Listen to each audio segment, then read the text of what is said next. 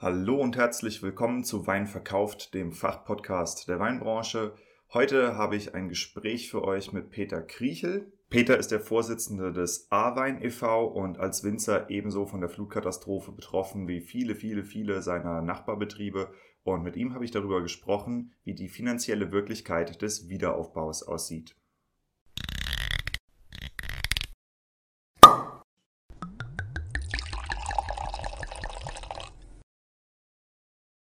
Wein gibt es nur, wenn die Winzerinnen und Winzer davon leben können. Weil das so ist, dreht sich hier alles um die Frage, was macht eine Weinmarke erfolgreich? Mal mit Gästen, mal alleine behandelt Wein verkauft die Säulen erfolgreicher Weinmarken und des nötigen Selbstvertrauens, das du brauchst, um mit deinem Wein den Durchbruch zu schaffen. Deshalb untersuchen wir hier Episode für Episode die Bausteine bewährter Strategien, mit denen andere Weingüter und Weinmarken eine derartig starke Nachfrage generieren, dass sie ihren Wein nur noch zuzuteilen brauchen, was ihnen erlaubt, ihre Preise frei zu gestalten und nie wieder Wein unter Wert zu verkaufen. Dich erwarten spannende Episoden über messerscharfe Positionierung von Weinmarken, visionäre Verkaufstechniken, unterbewertete Nischen und entstehende Märkte. Eben alles, was Entscheidungsträgern im Weinbau und angrenzenden Wirtschaftszweigen dabei hilft, profitable Vertriebskanäle zu erschließen, ihre Betriebe vernünftig auszubauen und zuverlässig neue Kunden zu gewinnen.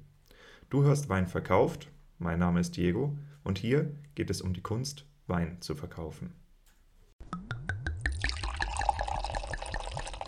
Bevor wir mit der Episode starten, noch ein paar Ankündigungen. Und zwar die Swap Wine Kampagne ist mittlerweile im ersten Monat und äh, sie ist wesentlich erfolgreicher, als wir gedacht hätten. Das ist sehr, sehr toll. Wenn du wissen möchtest, was Swap Wine ist, dann warte einfach bis zum Ende der Episode. Im Outro erzähle ich noch mehr darüber oder schau dich schon mal auf meiner Website um www.weinverkauft.com. Ich will heute auch gar nicht weiter äh, viel reden. Ich habe den Peter besucht auf meiner Weinlesetour oder während meiner Weinlesetour. Er war im Grunde die letzte Station. Ich habe ja am Bodensee, am Bodensee angefangen und bin bis runter an die A gekommen und äh, war dann bei Peter zu Besuch. Bin dort relativ krank geworden tatsächlich und musste auch abbrechen. Aber mir sind ähm, viele Dinge aus äh, dem Besuch im Ahrtal in Erinnerung geblieben. Und zwar das, äh, das eigentlich schockierendste war für mich zu sehen, dass äh, wirklich alle Menschen dort betroffen waren. Das kann man sich nicht vorstellen, wenn man es nicht gesehen hat. Und äh, wie hat sich das geäußert? Ich bin äh, in der Ferienwohnung äh, von Peter untergekommen und in diesem ha in der Straße, wo dieses Haus war, ähm, hat jede Immobilie hat irgendwie ausgehängte Türen äh, die irgendwo in der Garage standen. Es waren immer, sobald die Leute Feierabend hatten, waren alle möglichen Opis draußen auf der Straße und haben die Gehäuse von irgendwelchen Klimaanlagen ausgekratzt. Und also du hattest nur Leute, die dabei waren zu renovieren. Und das kennt man ja, immer mal zieht irgendwo einer ein, immer mal zieht irgendwo einer aus. Ja, vereinzelt sieht man das. Aber wenn es eine komplette Straße entlang läuft und du dann durch diesen Ort durchgehst und siehst, dass jedes Haus eine Grundsanierung durchmacht im Moment, dann hast du überhaupt erstmal die Möglichkeit zu erfassen, was da abgegangen ist. Und äh, das sind Sachen, die können die Fernsehbilder nicht vermitteln. Ja, bei den Fernsehbildern siehst du immer nur einzelne Ausschnitte. Wenn du aber mal durch einen Ort gehst und siehst, dass ein kompletter Ort gerade eine Grundsanierung vornimmt, dann bekommst du überhaupt erstmal die Maßstäbe der, des Horrors ähm, am, am eigenen Leib zu spüren sozusagen. Und äh, das hat mich sehr, sehr beeindruckt. Äh, ich war dann bei Peter im Weingut und äh, habe mit Peter einfach ein bisschen gesprochen, als er mir die, ähm, die Flutweine äh, gezeigt hat, also diese verschlammten Weine. Und äh, ja, habe dann zu ihm gesagt, mal Peter, das, was du mir hier gerade erzählst, das ist so interessant, lass uns das auch einfach aufzeichnen. Äh, wir haben dann schnell das Mikrofon geschnappt, sind bei ihm in die Stube gegangen. Ich habe das Ding auf, aufs Tisch, auf den Tisch gestellt und äh, das, was du hier hörst, ist im Wesentlichen dieses Gespräch.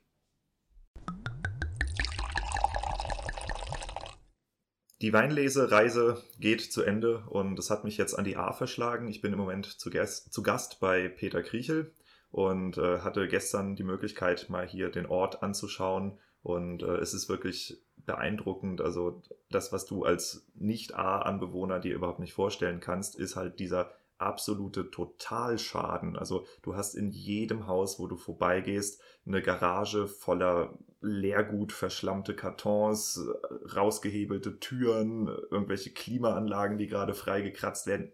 Haus für Haus für Haus für Haus. Und äh, ja, Peter sagte eben schon, das äh, ist irgendwie auf eine bestimmte Art schlimmer als im Krieg, weil einfach jedes Haus betroffen ist und nicht einfach nur irgendein Krater. Deshalb, Peter, vielen Dank, dass ich hier sein darf und vielen Dank, dass wir heute über die Schäden sprechen, die hier angerichtet wurden. Ja, schön, dass du da bist. Freut mich. Wer Peter nicht kennt, wir reden über Peter Kriechel. Das Weingut Peter Kriechel ist, glaube ich, das größte Direktvermarktende Genau, und du bist ja auch noch anderweitig äh, hier aktiv als Winzer. Erzähl uns mal kurz, wer du bist, was du machst, bitte. Ja, ich bin der Peter Kriechel, bin Inhaber und Geschäftsführer vom Weingut Peter Kriechel. Der Name ist zurückzuführen auf den Opa, also daher ist nicht das aus meiner Feder kommt, sondern wirklich über Generationen schon mitgebracht. Und sind das größte private Weingut an der A, sind klassisches, ein klassisches A-Weingut, also auch was die Rebsorten angeht, klassisch aufgestellt, also hauptsächlich durch Spätburgunder, die wir hier äh, anbauen. Und äh, so unser Hauptaugenmerk oder so eine Spezialität auch noch der Frühburgunder, äh, wo wir auch der größte Produzent der Welt sogar sind, äh, Rebsorte Frühburgunder als Weingut Kriechel. Und äh, bin auch in Persona noch der Vorsitzende des A-Wein e.V.s, sozusagen das ist die Gebietsweinwerbung äh, der A. Und äh, ja, da waren wir auch in den letzten Wochen sehr, sehr tätig, auch da, über die normalen Aufgaben einer Gebietsweinwerbung hinaus, also auch äh, mit beschäftigt, der Koordination der Arbeiten etc. drum und dran im Weinberg. Und das ja, hat, äh, waren harte Zeiten. Hm, kann ich mir vorstellen. Ähm, wir hatten ja schon mal ein gemeinsames Interview, da ging es um die Flutweinkampagne, wo du die Winzerseite vertrittst. Und ähm, das war ein super, super spannendes Gespräch. Also falls die äh, Hörer, die hier zuhören, äh, falls ihr nicht wisst, wovon ich rede, es gibt eine Episode, die heißt Inside Flutwein.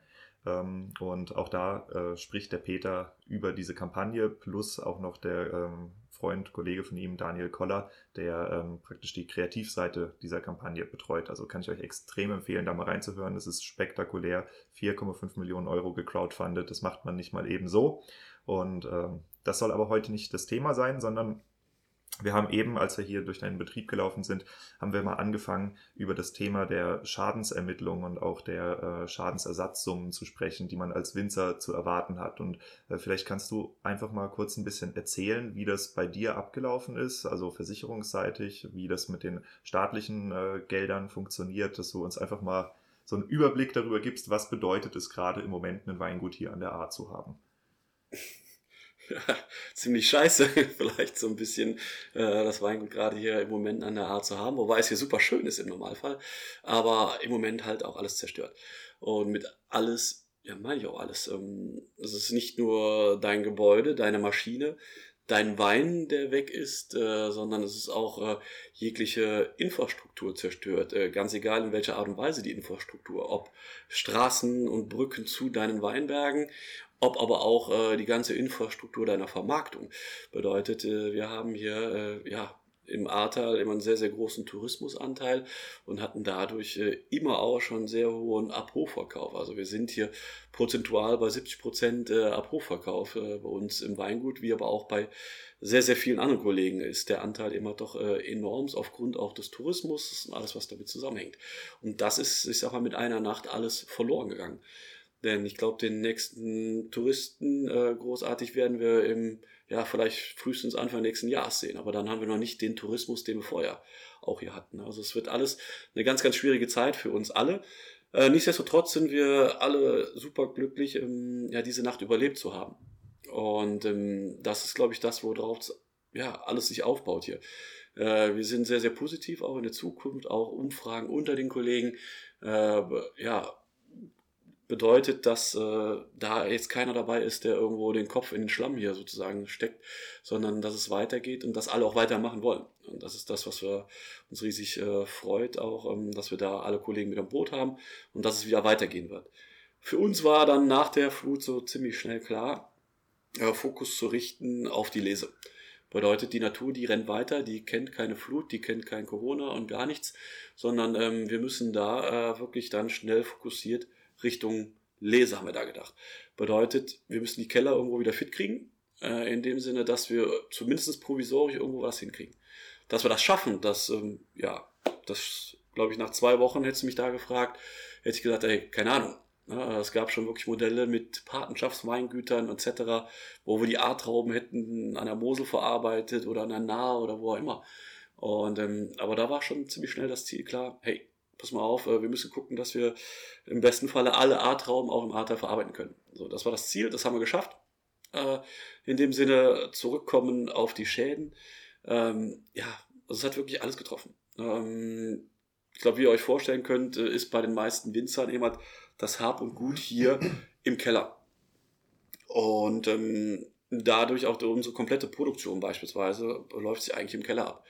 Ähm, und äh, da kann man sich auch schon mal direkt vorstellen, Elektronik und Wasser funktioniert nicht ganz so gut. Bedeutet alles, was damit zu tun hat, äh, sei es mit Steuerungen, Pressen, Filter, selbst Licht und etc. drum und dran, ähm, Pumpen, ist natürlich alles hinüber gewesen. Und ähm, das haben wir dann auch bei uns gerade geschafft, auch wie andere Kollegen auch, äh, muss man sagen, das provisorisch herzurichten. Bedeutet, auch unten läuft noch alles so mit so einem Baukasten, äh, vom Strombaukasten, äh, alles angeschlossen, dass wir so Licht haben, Leihmaschinen. Ja, da muss man auch wirklich großes Lob an die ganzen Fachfirmen sagen, die da uns Gewehr bei Fuß standen und äh, Leihmaschinen zur Verfügung gestellt haben, sei es Pressen, Filter. Und ähm, das hat wirklich super funktioniert. Ne? Und ähm, dann, äh, glaube ich, war eine Frage von dir hingehend, ähm, wie sieht's aus mit Förderungen äh, etc. drum und dran, wie staatliche Entschädigungen dafür. Ja, also wenn ich es jetzt richtig verstanden habe, dann ist ein Großteil des Weingutsbetriebs, der ähm, hier aufrechterhalten wird, äh, mit Leihmaschinen. Ja. Und ihr steht aber natürlich vor der Situation, also mit ihr meine ich jetzt nicht nur das Weingut Kriechel, ja. sondern die Winzer, die hier betroffen sind. Ähm, ja, du musst diese Ernte reinholen, aber du musst auch dein Weingut danach wieder fit machen. Du kannst ja nicht permanent mit Leihmaschinen arbeiten. Korrekt. Also das ist ja, ist ja wirtschaftlicher Selbstmord. Und ja. ähm, wir haben uns eben darüber unterhalten, es gibt keinen richtigen Gebrauchtmarkt in der Größe für solche Geräte, wie ihr sie braucht. Also ja. seien das jetzt Pressen, Entrapper, ähm, Filtrationsanlagen, genau. alles, was da anfällt. Und ähm, das sind Sachen, äh, da kriegt ihr ja wahrscheinlich, äh, wenn ihr versichert wart, dafür einen Teil ersetzt oder ihr kriegt vom Staat auch wieder Aufbauhilfen. Und dann ist die Frage, wie läuft das? Wie wird diese Summe ermittelt? Und wann fließt das Geld? Das sind ja die Fragen, die dann eigentlich ja. immer auf dem Tisch liegen. Das sind auch noch Fragen, die bei uns teils offen sind. Ne? Wann fließt das Geld? Ne? Ähm, in der Art und Weise. Man weiß schon Bescheid, dass man ersetzt bekommt den Zeitwert oder den wirtschaftlichen Wert, äh, den man hat. Bedeutet, jetzt mal ganz einfach gesprochen, wir haben die Presse, die mal, damit es glatt ist, irgendwo 100.000 Euro kosten würde. Äh, dann hat man vielleicht im ersten Augenblick auch durch die Medien bisher den Eindruck erhalten, hey, 80 Prozent bekommen wir vom Staat gefördert. Und ähm, dann wären irgendwo 20 Prozent, die man irgendwo auffangen muss durch Versicherungsleistungen oder Spenden oder irgendetwas.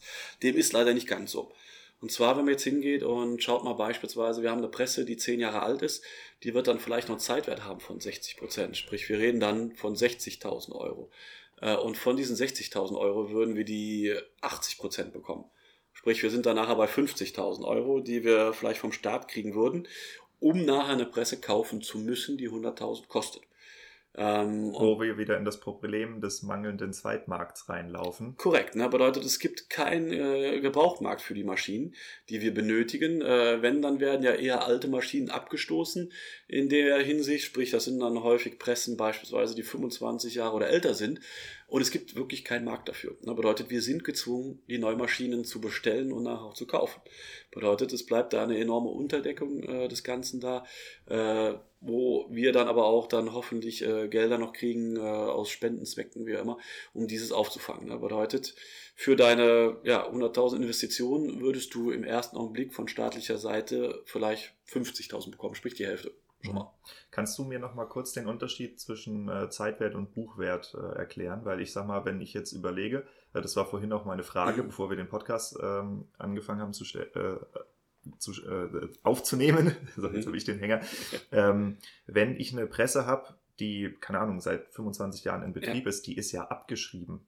Genau. Wie, wie wird der Zeitwert dann ermittelt? Ja, gut, also das wäre dann natürlich eine riesengroße Katastrophe, hätten die den Buchwert beispielsweise angesetzt. Ne? Also du hast ja eine jährliche Abschreibung auf deine Anschaffung, die du äh, tätigst, oder bei kleineren eine direkte Abschreibung oder was auch immer, ähm, sodass du natürlich bei Null wärst oder beim Euro äh, den du noch irgendwo im Buch drin hast. Und ähm, äh, man hat hier wirklich gesagt, äh, ganz im Ursprung war die Rede von einem wirtschaftlichen Wert. Jetzt ist man mittlerweile bei einem Zeitwert. Also selbst diese 25 Jahre alte Maschine hätte beispielsweise, die vorher 100.000 Euro wert war, ja irgendwo noch einen Restwert. Sei es den Edelstahlanteil, den du noch irgendwo wiederverwenden könntest für irgendetwas. Bedeutet, äh, die ist dann nicht mehr bei 50.000 Euro, sondern vielleicht dann nachher, wenn du eine ganz alte Maschine hast, die ist dann noch bei 10.000 Euro. Ne? Also das wäre auch dann den Wert, den du noch angerechnet bekommen würdest, sprich auf diesen Wert 80 Prozent. Ne? Also wäre dein Ding noch 10.000 Euro wert, dann würdest du vom Staat 8.000 Euro bekommen. Mhm. Für eine Maschine, die du dir neu erwerben musst, für 100.000. Ja, das ist, äh, das hatten wir eben auch ja. schon gesagt, äh, vom Prinzip, ähm, wenn man den Betriebswert halt so ermittelt, okay, dann kriegst du eine gewisse Summe X, dein Keller ist praktisch leer, also ich kann mir vorstellen, dass ein paar ja. Tanks äh, wiederverwendbar waren ja. und so, aber viele von den Maschinen sind einfach total schaden. Das heißt, dein Keller ist leer, du musst dann ganz viel neu anschaffen und hast halt einen Betrieb, der den gleichen Wert auf dem Papier hat wie vorher, aber nur noch ein Drittel des Materials darum steht sozusagen. So sieht es aus. Ja, das ist in der Tat so, ähm, das kannst du wirklich so sagen. Ne? Und das ist immer die Problematik dabei, ne? Äh, die wir da komplett sehen. Ne? Äh, es sind auch, ähm, das sind auch ganz spannende Diskussionen, die mir noch bevorstehen, auch gerade mit den Versicherungen. Denn da habe ich auch von einem Sachverständiger erfahren, pass mal auf, ähm, die schauen über dein Anlagevermögen drauf, aber nicht auf das beschädigte Anlagevermögen, sondern über das komplette Vermögen, was du in deinem Betrieb drin hast, um zu schauen, ob du nicht äh, überalterste Geräte hast. Bedeutet, du musst äh, jetzt schauen, dass äh, dein Anlagervermögen, also deine Sachen, die du im Betrieb drin hast, äh, mindestens einen Zeitwert von 40% haben. Wenn du über 40% des Zeitwertes liegst, aber das kann wirklich, wenn du eine alte Maschine hast, 25 Jahre alt, etc. drum und dran, hast nicht äh, regelmäßig investiert, dann passiert das mal ganz schnell, dass du im Zeitwert irgendwo bei 40% liegst und gerade über alles drüber. Ja, ne, gesehen kann das schnell passieren. Ne? Und äh, solltest du unter den 40% Zeitwert liegen, kriegst du nicht den Neuwert erstattet bei der Versicherung. Liegst du über den 40 Prozent, bekommst du von der Versicherung den Neuwert wieder.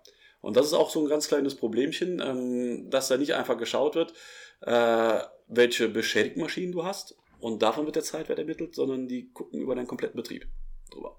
Und das aber auch nur, wenn du eine Elementarschutzversicherung hast. Das nur, hast. wenn du eine Elementarschutzversicherung hast. Ne? Und das betrifft so im Ahrtal jetzt rum bei den Kollegen, bei den Abfragen, die wir haben, äh, an Elementarschutzversicherungen haben circa 30 Prozent hm. der Arbeitnehmer, also 70 Prozent nicht. Ja. Ist es jetzt mal finanziell betrachtet, ich meine, das ist eine blöde Frage, aber ist es finanziell betrachtet, so wie das Ganze sich im Moment aufbaut, besser eine Elementarschutzversicherung zu haben oder nicht? Weil ja, das ist immer schon besser, ganz klar, ja. Also es ist schon, äh, macht schon Sinn, aber manchmal siehst du das Risiko nicht gerade wo wir oben sitzen und du schaust mal Nein, nein ich meine jetzt nicht ja. allgemein, sondern auf die Schadensersatzsumme, die ihr kriegt, entweder aus einem staatlichen Topf oder aus einem Versicherungstopf, weil beides parallel wird ja wahrscheinlich nicht laufen, oder? Nein, also das äh, darf, das ist auch äh, festgeschrieben, gerade bei den staatlichen Förderungen, es darf keine Überkompensierung geben, was auch vollkommen äh, korrekt ist. Ne? Hm. Bedeutet, demnach äh, wäre es dann halt so, hättest du diese nicht oder hast die Versicherung, die kann natürlich deine 20% auffangen. Das aber, also okay, aber das heißt von, von 80 Prinzip, bis 20 wenn du jetzt die Betriebe anguckst oder einen Betrieb benchmarken würdest oder zwei hier, die ja. relativ gleich groß sind, gleichen Flächenbesitz, gleiche ja. Masch also wirklich vergleichbare Betriebe, ja. der eine hat einen Elementarschutz, der andere nicht. Der mit Elementarschutz steht, steht finanziell danach besser da in dieser Situation hier in der A. Jetzt im Moment stand jetzt auf jeden Fall. Ne? Ist so. Also der mit der Elementarversicherung, der würde ja im besten Falle mit den staatlichen Förderungen bei 100% zur Wiederanschaffung kommen. Der die Elementar hat, wird dieses auf jeden Fall nicht, äh, der sie nicht hat, wird es auf jeden Fall nicht schaffen, ne? weil er ja maximal 80% seines Zeitwertes bekommt. Aha, und das heißt, äh, praktisch die, die Elementarschutzversicherung und die staatlichen Förderungen, die dürfen sich zusammen auf 100% des... Genau, die ah, dürfen... Okay, okay, die, ne? okay, die dürfen zusammenlaufen, die dürfen nur nicht überkompensieren. Genau, okay, du darfst nicht über Punkt, 100% kommen. Ne? Also mhm. du darfst nicht über 100% äh, Kompensierung kommen. Ja? äh, dann geht es, sag mal, äh, die staatliche Förderung zurück an sich. Und diese 100% äh, Kompensierung gilt für alles. Egal, ob Versicherungsleistungen, hm. Spendengelder. Ach, das auch. Also private Spenden. Genau, ne? und deswegen ist es auch so, dass wir mit, äh, jetzt mal ganz zurück am Rande mal mit Flutwein beispielsweise, auch äh, zurzeit äh, sehr vorsichtig mit Auszahlung der Spenden sind, äh, die wir da haben. Ne? Weil ähm, ich glaube, das ist das Schlimmste eines Spenders, wenn er mit seinen Spenden den Staat subventioniert. Äh, viel mehr. Also Weil von sagt, den 80 lass, den, lass den Staat erstmal zahlen und dann guck dir, wie man das Geld am sinnvollsten verwenden kann. Was dann genau, und das ist, glaube ich, die Hauptsache, mhm. dass du mhm. nachher schaust, dass du die Gelder nachhaltig und eins zu eins in Investitionen reinbringen kannst. Ne? Und ähm, wir, ganz klar ist auch, wir haben natürlich auch Gelder, die für Sofortzahlungen und Sofortleistungen da sind. Ne? Wir lassen keinen auf der Strecke. Äh, hat einer Liquiditätsprobleme, kann seine Löhne nicht mehr zahlen oder wie auch immer, dann sind wir natürlich da. Vollkommen. Punkt. Das ist schon mal ganz, ganz wichtig, glaube ich, äh, zu wissen. Äh, aber dann ist es natürlich, äh, die ganze Sache ist äußerst komplex. Ähm, ich glaube, da gehen wir auch nochmal wirklich drauf ein, wenn wir uns nochmal treffen, irgendwo mit Daniel zusammen, weil das geht total tief, gerade äh, mit diesen Spenden und Regulierungen des Ganzen, dann die 80 Prozent etc. drum und dran. Äh, das ist schon wirklich Wahnsinn, was man da alles beachten muss. Ne? Und wir wollen wirklich da, äh, ich sag mal, ja, natürlich alles eins zu eins weitergeben und ähm, ja, das werden wir definitiv schaffen, um dann die Lücken zu schließen. Ne, eben haben wir gesprochen, mal so mit dem Beispiel 100.000 Euro. Wir hatten einen Zeitwert von 60, davon 80% sind wir bei 50. Bedeutet, da entstehen Lücken in Höhe von beispielsweise 50%, ja, die zu schließen wären. Ne?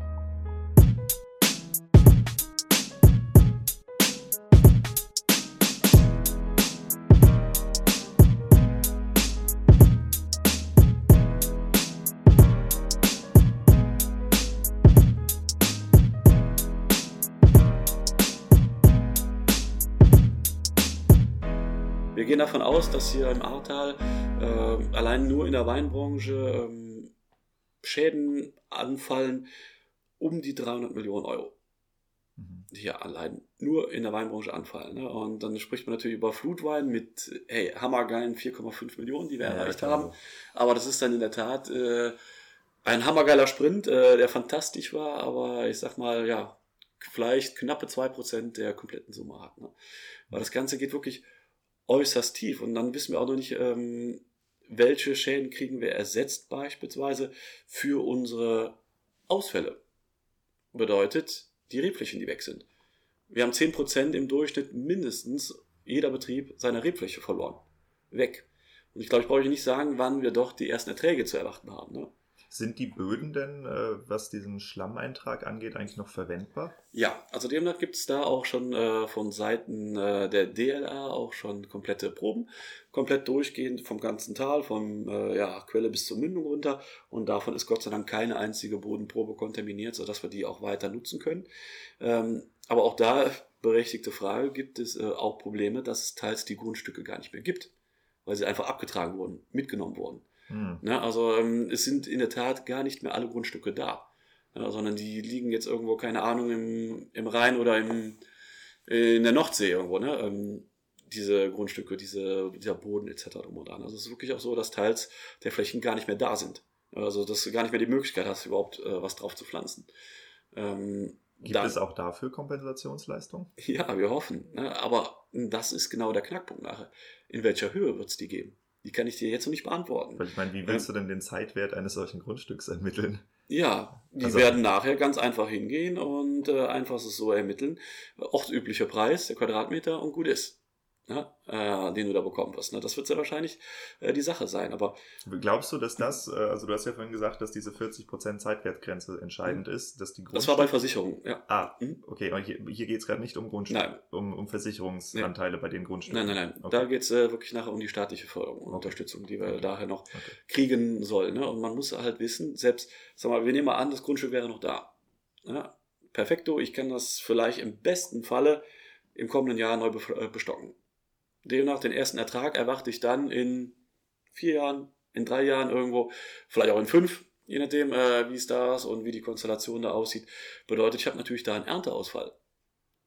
Demnach, aus diesem Grundstück kann ich ja in den nächsten Jahren keinen Wein produzieren, sprich einmal nicht vermarkten.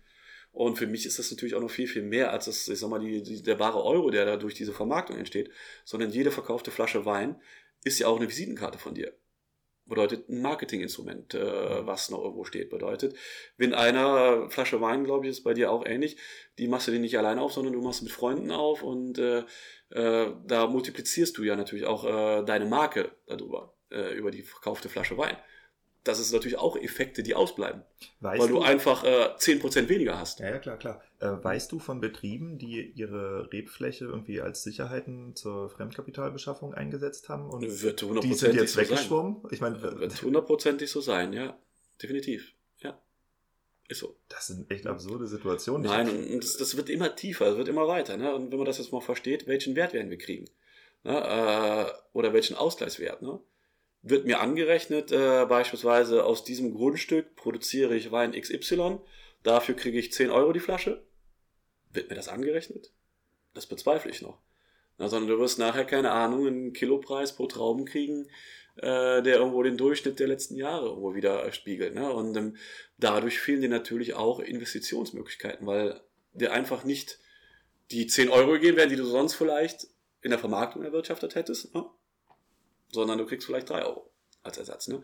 Und das sind alles Punkte und da sind wirklich auch Kollegen dabei, die haben äh, teils auch bis zu einem Drittel ihrer Fläche verloren. Ne? Hm. Das ist schon gewaltig. Ne? Und das sind immer Summen, die gehen nachher, ja, man kann sie im Moment so ein bisschen schätzen, abschätzen, aber das wird noch gewaltig für uns werden. Hm. Lass uns noch mal ein bisschen auf das Thema ähm, Zeithorizont und Geldausschüttung zurückgehen. Also es gibt ja, wenn ich das richtig verstehe, gibt es zwei Hauptprobleme. Das eine ist ähm, die akute Liquidität, also wie du schon gesagt hast, Löhne, Personalkosten etc.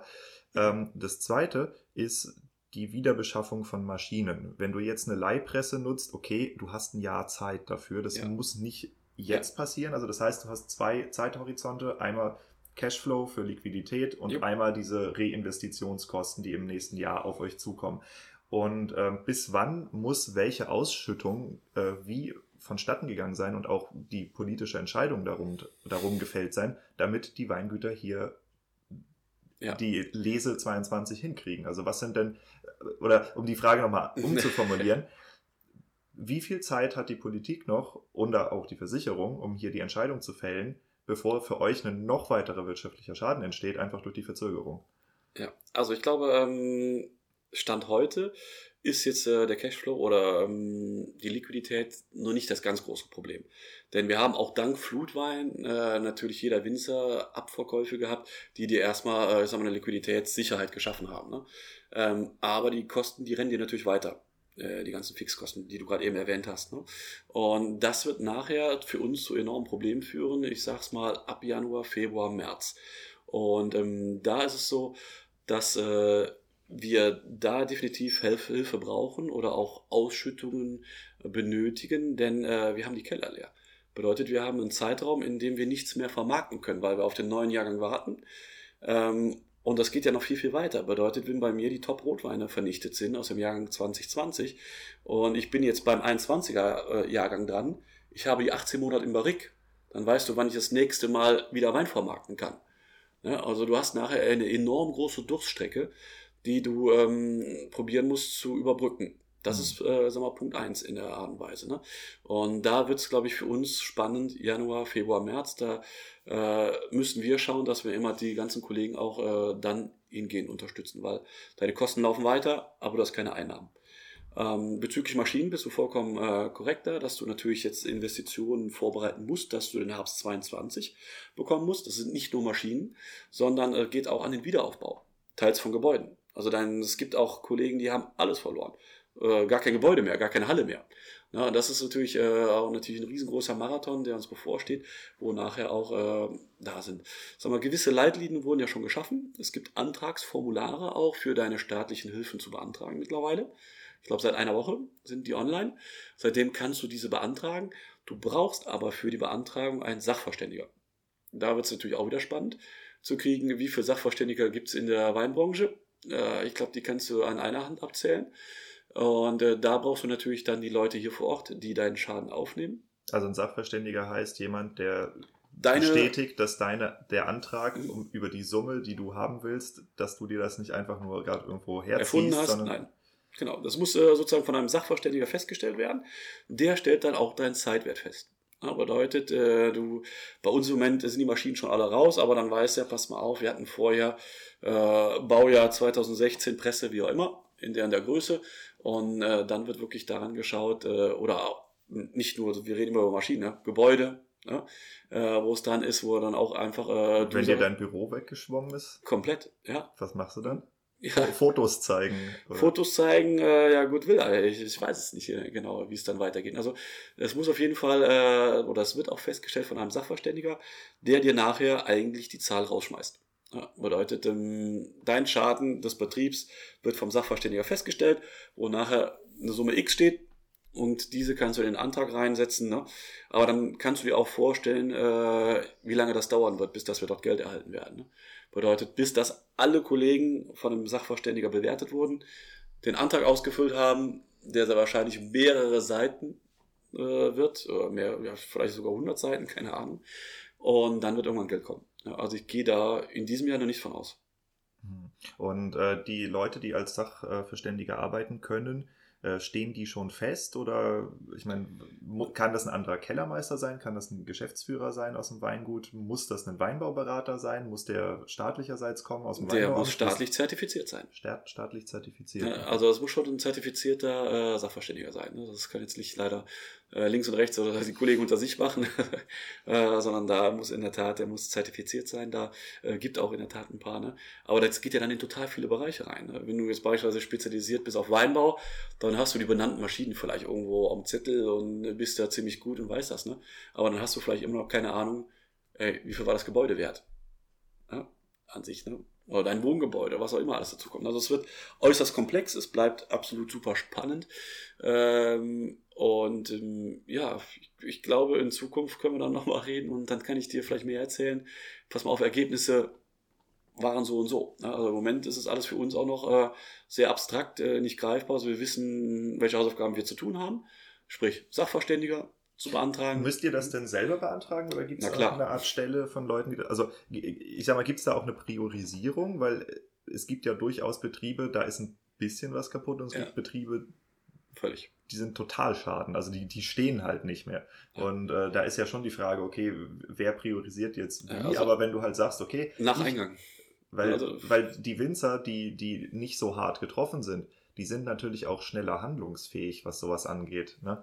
Das ist ja, das ist ja mal so als Außenstehender betrachtet eigentlich eine scheiß Situation. Ja, ist so. Also daher ist es so, dass wirklich äh, das behandelt wird nach Eingang des Ganzen. Ne? Und äh, dadurch, ähm, also ich habe mir bisher noch keine Gedanken gemacht. Auch über den Antrag noch nicht. Ne? Im Moment noch keine Zeit. Im Moment sind wir vollkommen in der Lese drin. Äh, wenn ich nicht gerade bei dir hier bin.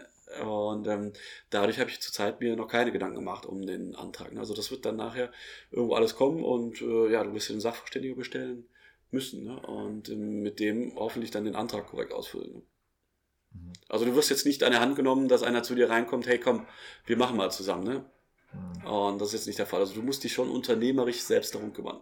Ja, okay, nee, verstanden. Also ich meine, das ist ja, wenn man, wenn man das weiß und das auch klargestellt ist, ist das gut. Auf der anderen Seite, ich nehme auch an, dass es wirklich Betriebe gibt, bei denen es nicht so nötig ist wie bei anderen. Und dann ist halt auch die Frage, wie ihr hier intern miteinander umgeht. Ich meine, wir sind als Winzer immer alle in diesem Spannungsfeld zwischen Konkurrenz und aus Tourismusgründen müssen wir hier alle uns gegenseitig lieb haben. Ähm, aber tatsächlich wo, wo so viel Solidarität und so viel Blick drauf ist, ist das eben auch eine spannende Frage. Wenn das so entscheidend ist, ähm, wer kriegt den Vorrang?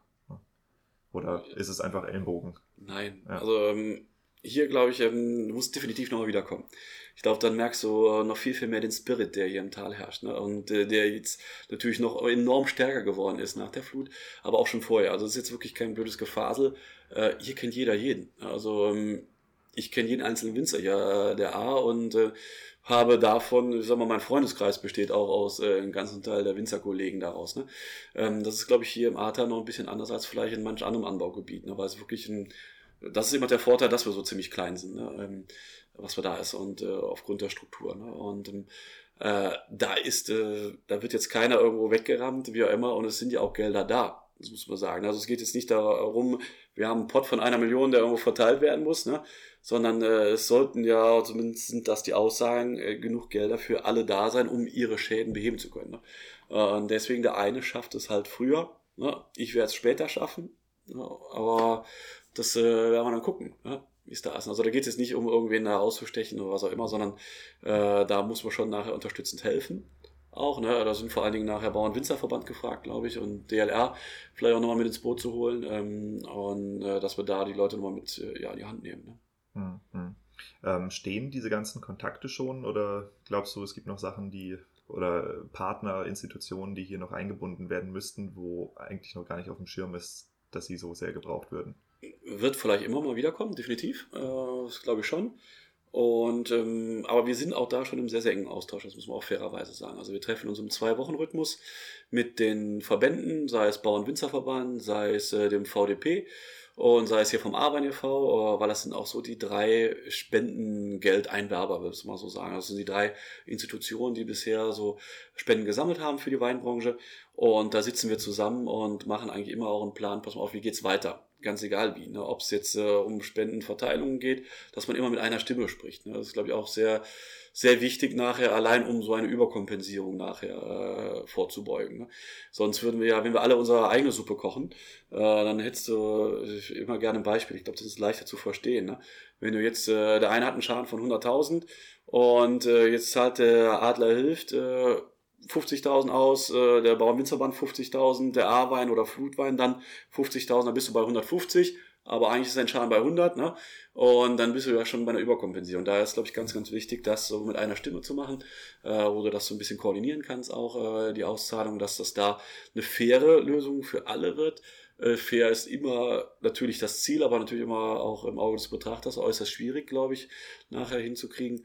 Aber dafür gab es auch schon, also soweit sind wir schon, auch eine Kommission, die schon in den allen Betrieben war. Die besteht aus Landwirtschaftskammer, aus DLR und aus dem Bauern-Winzerverband Vertretern und haben jeden Betrieb aufgenommen. Also wir haben eigentlich schon äh, gewisse ja, Sachlage oder Bestandsaufnahme schon da und wissen eigentlich auch schon Schäden oder Schätzungen von Schäden der einzelnen Betriebe. Ne? Also, also man könnte das, um es mal mit einer Metapher zu sagen, die, die, wie hieß das, äh, die Triage, die ja. die Ärzte machen müssten, wer ist wie stark krank, wer ja. ist wie überlebensfähig, worum müssen wir uns jetzt ja. Das hat schon stattgefunden, Richtig. durch? Ja. Okay, alles klar. Also das ist, hat stattgefunden, sodass wir eigentlich auch wissen, äh, ja, wie, wie ist der Stand der einzelnen Betriebe? Soweit und ähm, können dennoch auch natürlich handeln. Ne? Gerade wo wir vielleicht festgestellt haben, pass mal auf, äh, das war auch ganz am Anfang so ein Thema, dass eben halt Kollegen nicht so gut vernetzt sind wie manch anderer, nicht so gut organisiert ist. Ja. Ne? Und das waren wirklich die Nummern, die wir dann an die Hand genommen haben ne? in dieser Konstellation. Ne? Und ähm, ich glaube, das ist äußerst wichtig. Also hier wird wirklich keiner irgendwo äh, links liegen gelassen. Und das ist äh, ja so gelebte Solidarität.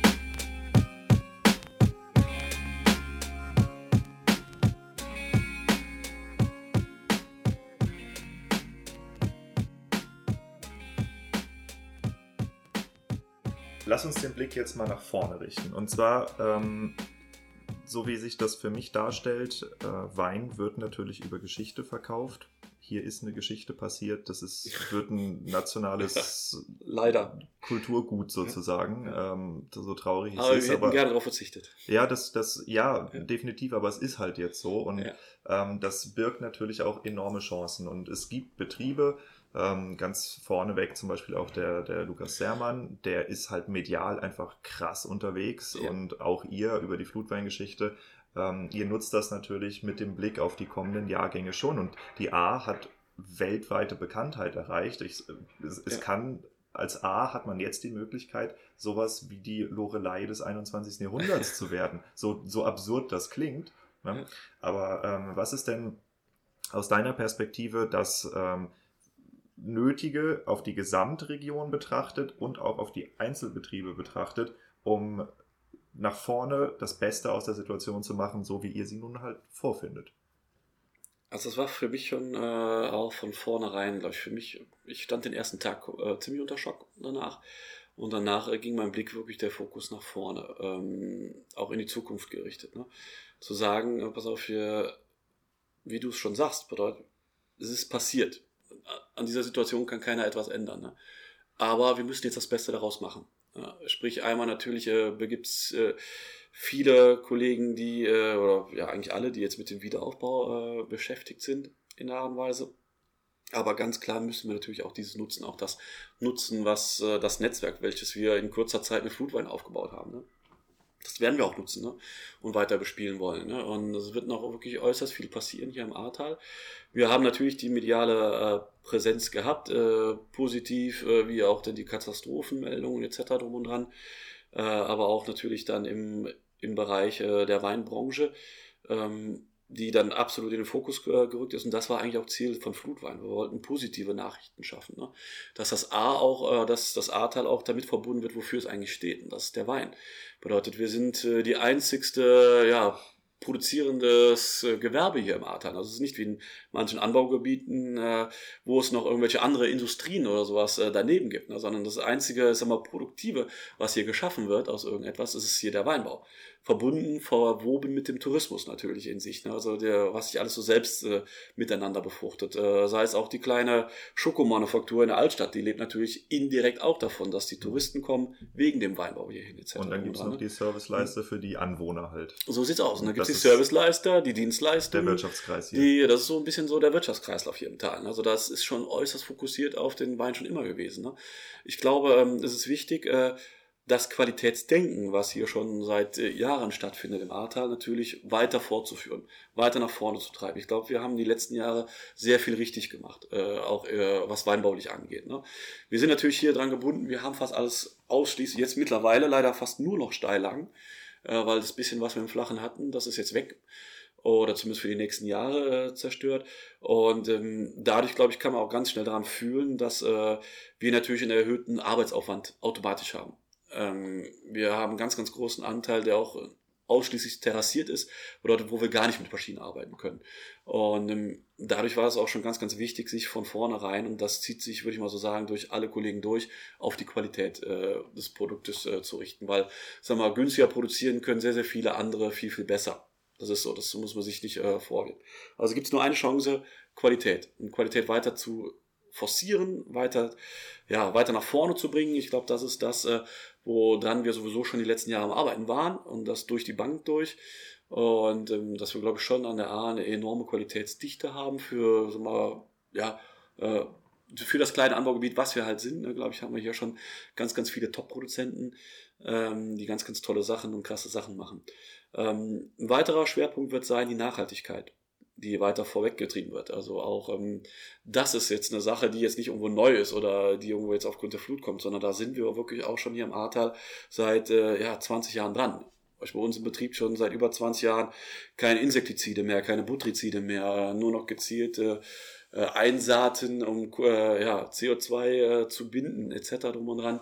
Und ähm, das sind wirklich Maßnahmen, die aber auch äh, ich sag mal, 80 Prozent der Kollegen schon jetzt beherzigen. Ne?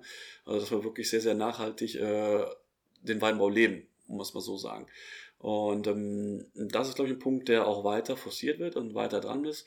Also es gab noch nie äh, so ein grünes Ahrtal äh, in den letzten 100 Jahren, würde ich mal sagen, als jetzt vor der Flut. Jetzt die Flut hat natürlich viel mit sich gerissen, ne? aber äh, vorher, das war schon ähm, ganz, ganz gut. Ich glaube, da haben wir sehr, sehr gute Wege eingeschlagen. Und jetzt äh, ganz klar gilt es auch in Zukunft, die Welle so ein bisschen äh, äh der Aufmerksamkeit zu nutzen.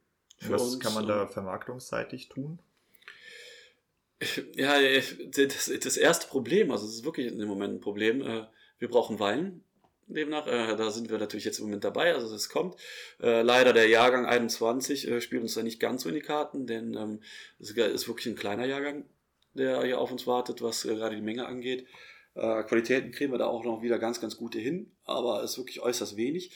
Also wir brauchen natürlich erstmal was zum Vermarkten, weil viel abverkauft ist. Und dann werden wir natürlich im ja, schauen, ne, was äh, die Zeit so mit sich bringt. Es gibt äh, enorme Ideen, sei es über Gebietsweinvinotheken, gemeinsame Online-Vermarktung, äh, natürlich mit Flutwein in die Welt reinzugehen äh, und äh, da auch äh, ja das Ganze auch äh, künstlerisch zu begleiten. Äh, das wird kommen, ne? Aber das ist alles dann noch äh, Flutwein, also viel auch, was sich so mit Flutwein vermischt. Äh, dahingehend, gerade was die zukünftige Vermarktung angeht. Ne? Also da werdet, äh, werdet noch vielleicht einiges von der A hören, von der kleinen A. Ne? Ja, ist ja auch interessant, das zu beobachten auf jeden Fall. Also was, es bleibt was, spannend, ne? was man daraus machen kann, weil das Potenzial ja. ist definitiv da und ähm, ja. das ist halt auch dann von der großen Downside, von der großen Negativseite des Ganzen ähm, gibt es eben auch die positive Seite, die man ja. dann in Schwung verwandeln kann und hoffentlich auch für viele, viele Betriebe hier auch in dauerhaften äh, Neuzuwachs umbauen kann. Weil äh, auch, auch das Thema ist ja, wenn du, hm, da habe ich mit Lukas Sermann im Interview ganz lange drüber gesprochen, wenn dein Betrieb halt komplett abgesoffen ist und schon auf ja. viereinhalb Meter Hochwasser ausgelegt war, das Doppelte dann anrückt, baust du den da wieder auf? also so will, willst du das und äh, als Betriebsnachfolger oder als jüngerer Winzer, der eben auch solche Entscheidungen noch treffen muss, mit ja. denen man 40, 50 Jahre lebt, hm, hast du jetzt natürlich auch eine Situation, wo du weißt, okay, ich mache weiter, ich habe eine gewisse Erfahrung, ich habe einen gewissen Kundenstamm, ich fange nicht bei Null an, auch wenn es sich im ersten Moment so anfühlt.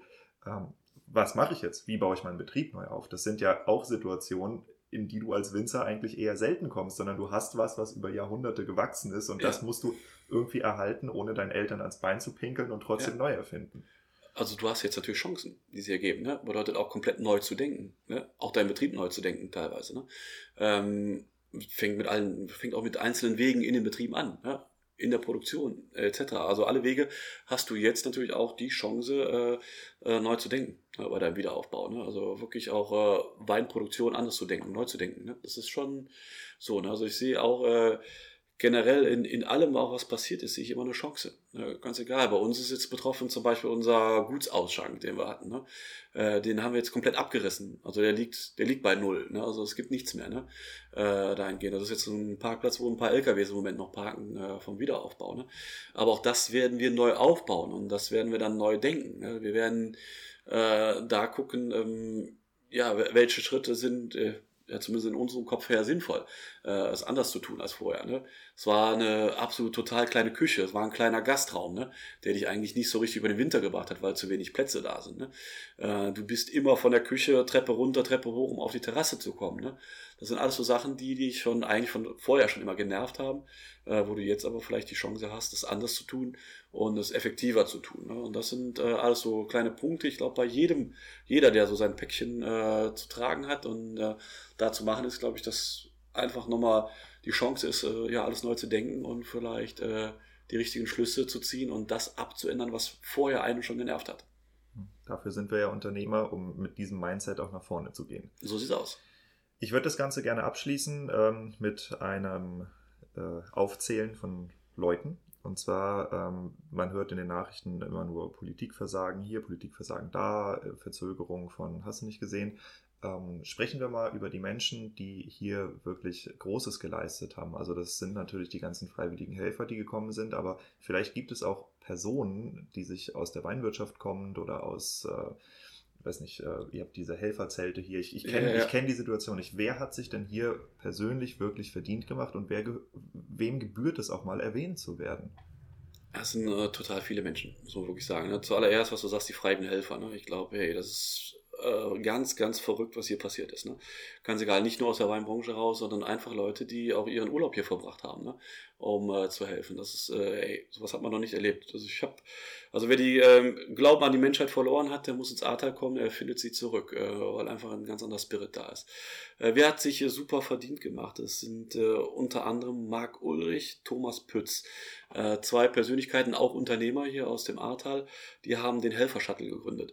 Bedeutet, äh, haben sich Gedanken gemacht, ähm, wie kriegen wir Helfer ins Ahrtal und ohne den äh, Individualverkehr lahmzulegen. Das war am Anfang so Probleme. Also es kamen viele Helfer, aber alle mit ihren eigenen Autos und es ging kein Verkehr mehr hin. Also es war alles äh, zu, Stau, wie auch immer. Ne? Dann haben sie gesagt, hey, pass mal auf, lass die Jungs außen auf der grünen Wiese parken, wir shutteln sie runter. Ganz hammergeile Nummer, äh, wie viele Leute die ins Tal geholt haben. Ich würde, äh, glaube ich, tippen, mittlerweile sind das um die bestimmt 90 bis 100.000 Personen, die die runtergeschattelt haben hier ins Ahrtal zum Helfen. Ähm, dann natürlich viele auch, ähm, die einfach äh, ihre Reichweite genutzt haben bei Social Media, um zu helfen. Da sind die äh, ganz großen Player für uns äh, Markus Wipperfurt, Lohnunternehmer Markus Wipperfurt äh, enorme Reichweite und äh, sobald, also er hat wirklich mit seinen Aufrufen äh, die Art zu helfen enorm viele Leute ins Ahrtal gezogen. Ähm, nicht zu ver vergessen äh, Aktionen aus der Weinbranche raus. Sei es einmal die Solidaritätspakete, äh, die äh, entstanden sind aus der äh, aus der Gruppe äh, sozusagen Hauptsache Wein. Hauptsache Wein äh, dem er mit äh, St. Anthony vorne dran und ähm, als Weingut, ey, das war der Hammer, was da entstanden ist. Das bedeutet, es haben Winzer rund um den Globus äh, schon, so kann man es sagen, äh, Weine gespendet, die dann äh, ja verkauft wurden zugunsten dann auch äh, des Ahrtals. Ne? Ey, hammergeile Nummer, ey. Das ist äh, ja ganz, ganz fantastisch. Ne? Äh, nicht zuletzt Daniel Koller, muss man wirklich sagen, ey, Hammer-Typ, äh, hätten wir den nicht, äh, ja, also ganz verrückte Nummer und zwar gerade was Flutwein äh, er auf die Beine gestellt hat mit Team drum und dran, äh, ey, Hammer. Ne? Also das äh, wirklich, das hätten wir so nicht auf die Kette bekommen, niemals. Ne? Also wäre nicht dran zu denken gewesen. Ne? Und das wirklich alles mit Herzblut, mit äh, Ehrenamt auch verbunden. Ja, da gehört auch so ein Bundesverdienstkreuz hin in so einer Nummer. Ne? Also echt äh, ganz coole Sache da in der Hinsicht. Ja, und das äh, es sind viele, also auf allen Ebenen, weißt du, und das wäre ungerecht jetzt, also normalerweise müsstest du hier tausende Leute nennen, die hier sehr, sehr viel geschafft haben äh, und viel geleistet haben, viel Arbeit geleistet, viel Zeit investiert haben, äh, ganz egal, auch äh, auf, auf Kirchenebene, was auch immer alles, also ja, ganz verrückte Nummern, also ganz, ganz viel. Und alle, die nicht genannt wurden, ja. ihr seid im Geiste dabei. Ja. Ja. Peter, ich danke dir. Das war ein spannendes Interview. Ich freue mich auf jeden Fall auch auf die Flutwein äh, Nummer 2 Episode. Jo, das ich will auch. Sehr, sehr viel zu berichten geben und ich hoffe, dass wir das auch äh, jetzt vielleicht noch im November äh, hinkriegen. Für die Leute, die sich fragen, wann das hier aufgenommen wurde, es ist heute der 8.10. Das spielt bei den Akt äh, Situationen, Gegebenheiten, die sich hier natürlich total überschlagen, die Ereignisse, spielt das schon eine Rolle, weil äh, einen Monat später oder einen Monat früher kann sich das hier komplett anders darstellen alles. Insofern es ist gerade eine Momentaufnahme Anfang Oktober, mitten in der Lese. Und insofern äh, super, dass du dir auch hier diese Stunde Zeit genommen hast für mich. Und äh, du hast natürlich wahrscheinlich auch noch ein bisschen was zu tun heute so gefühlte 80 verpasste Anrufe. Ja, ja. Äh, also wirklich krasse Nummern. Also ich habe da zwischendurch echt reine Telefoniezeit am Telefon zwischen 12 und 13 Stunden am Tag gehabt. Ne? Nur Telefoniezeit. Ne? Das ist echt kranke Nummer. Aber alles für den guten Zweck. Und damit übergebe ich dich zurück in deinen Keller. Danke. Ciao.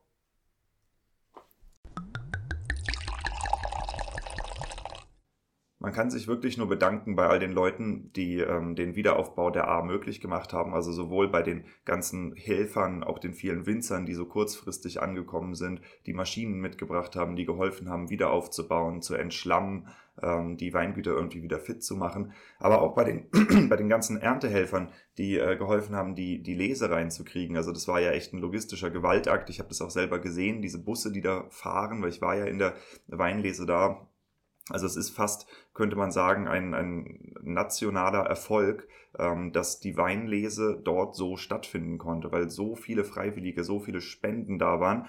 Und äh, das ist eine ganz tolle Sache, vor der ich auch hier in meinem Podcast echt den Hut ziehen möchte und mich in großem Respekt vor allen Beteiligten und vor allen Freiwilligen und vor allen Helfern und auch vor allen äh, Beamten, die das in irgendeiner Art und Weise möglich gemacht haben, äh, verneigen möchte. Des Weiteren ist natürlich eine ganz, ganz spannende Frage, wie geht es mit dem Thema Flutwein weiter? Ihr werdet euch erinnern, ich hatte eine Episode aufgenommen, auch schon mit Peter und äh, Daniel Koller vom Flutwein, von dem äh, Crowdfunding-Projekt. Und da ist natürlich die nächste spannende Frage, wie und in welchem Maßstab und wann kommen denn die Winzer eigentlich an ihr Geld? Und äh, ich bin sehr zuversichtlich, dass wir dazu auch nochmal eine weitere Episode aufzeichnen werden. Ähm, das, Im Moment gibt es sie noch nicht. Ich kenne das Thema auch von äh, verschiedenen Seiten mittlerweile. Und äh, ja, da würde ich euch sagen, bleibt einfach dran. Hört euch aber definitiv mal die Flutwein-Episode an. Das ist hoch, hoch spannend. Da geht es nämlich auch äh, nicht nur um das, um das Technische und um die Katastrophe an der A, sondern da geht es auch darum, äh, wie baust du denn das Marketing auf, was eine solche Kampagne überhaupt erst möglich macht. Also es ist auch tatsächlich marketingtechnisch eine recht interessante Episode geworden. Ich hatte ja am Anfang auch angesprochen, dass ich noch ein bisschen über die Swapwine-Kampagne erklären werde. Swapwine, für die, die es noch nicht mitgekriegt haben, ist im Grunde die Idee, dass wir Winzer uns gegenseitig in unseren Newslettern empfehlen. Und bevor du jetzt Schnappatmung kriegst, weil du denkst, oh mein Gott, ich kann doch auf gar keinen Fall einen anderen Winzer in meinem Newsletter empfehlen, das Ganze beruht auf ein paar Annahmen. Die erste Annahme ist, niemand von uns hat ein Exklusivitätsrecht auf Kunden. Das bedeutet, die, keine Ahnung, 300, 1500 oder 3000 äh, Newsletter-Adressen, die du hast, das sind zwar alles deine Kunden, aber die kaufen nicht ausschließlich deinen Wein. Wenn du das glaubst, dann lügst du dir in die Tasche.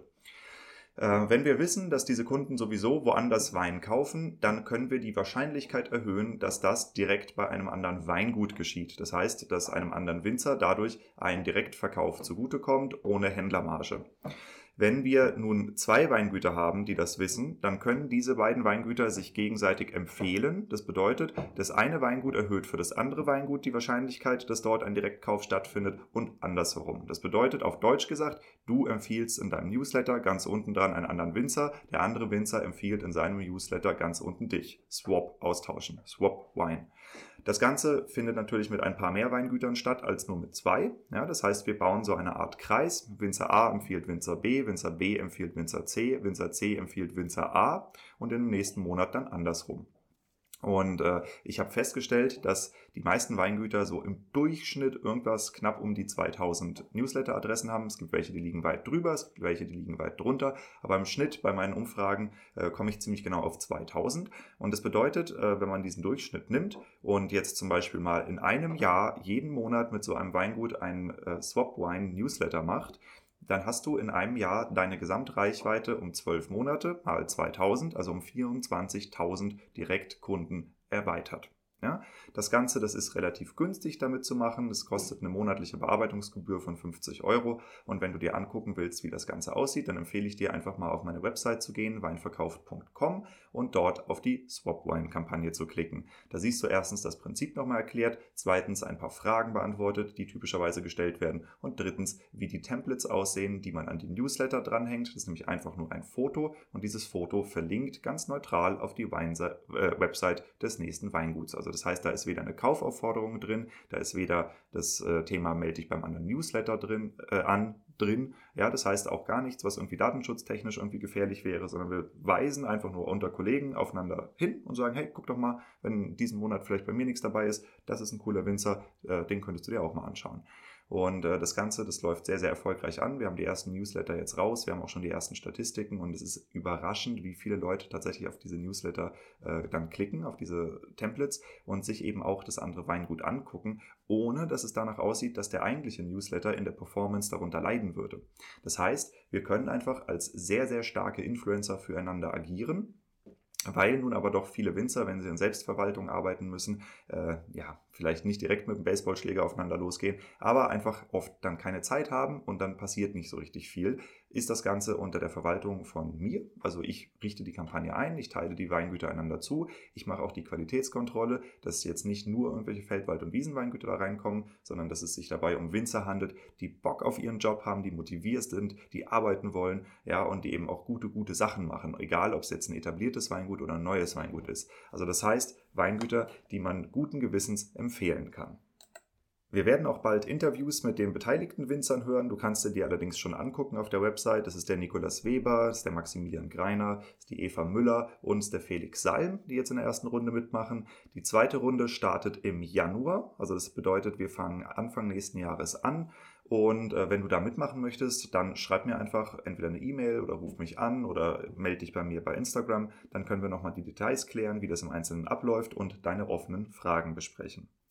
Ja, und damit kommen wir jetzt auch schon zur Musikempfehlung des heutigen Tages. Das heutige Set ist von einem recht bekannten DJ und zwar Seth Troxler, ist schon etwas älter, sieben Jahre alt.